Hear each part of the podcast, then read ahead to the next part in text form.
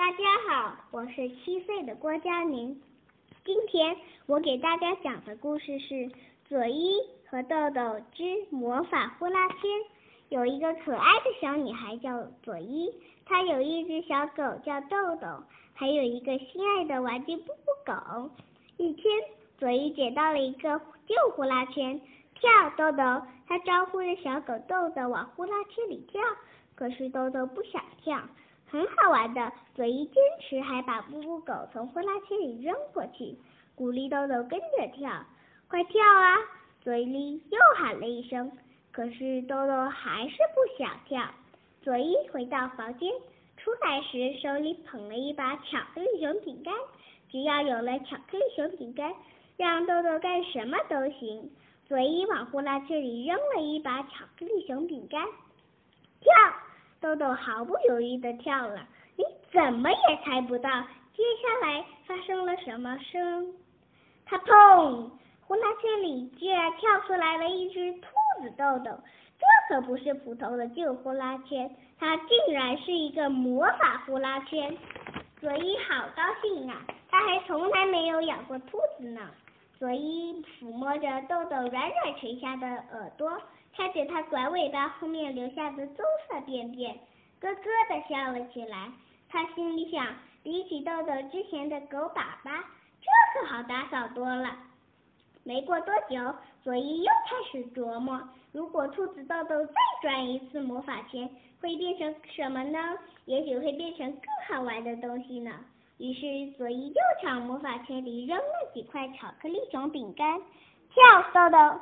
跳进呼啦圈里的豆豆不见了，佐伊担心的听着魔法圈的另一边，哪儿都看不到豆豆。叽叽叽叽叽叽，小老鼠只有一只小老鼠，没意思。佐伊失望的说：“他把老鼠豆豆推回魔法圈里面。”再变，咔嚓，一只凶猛的鳄鱼从呼啦圈里跳出来了。佐伊被鳄鱼豆豆追得在花园里到处跑。佐伊但愿自己从来没有发明过这个愚蠢的游戏。他扔出魔法圈，闭上眼睛，盼着豆豆最好能变成别的可爱的东西。啊！一份超大惊喜！这回呼啦圈里居然是一头大笨象。大象豆豆的身体非常庞大。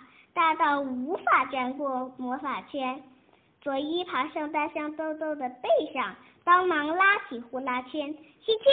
佐伊大喊，他左拉右推，前摇后晃，但根本不管用。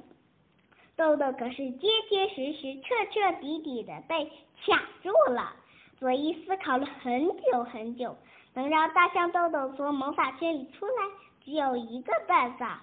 那就，但是豆豆不会喜欢，一丁点儿也不会。那就是给大象豆豆减肥。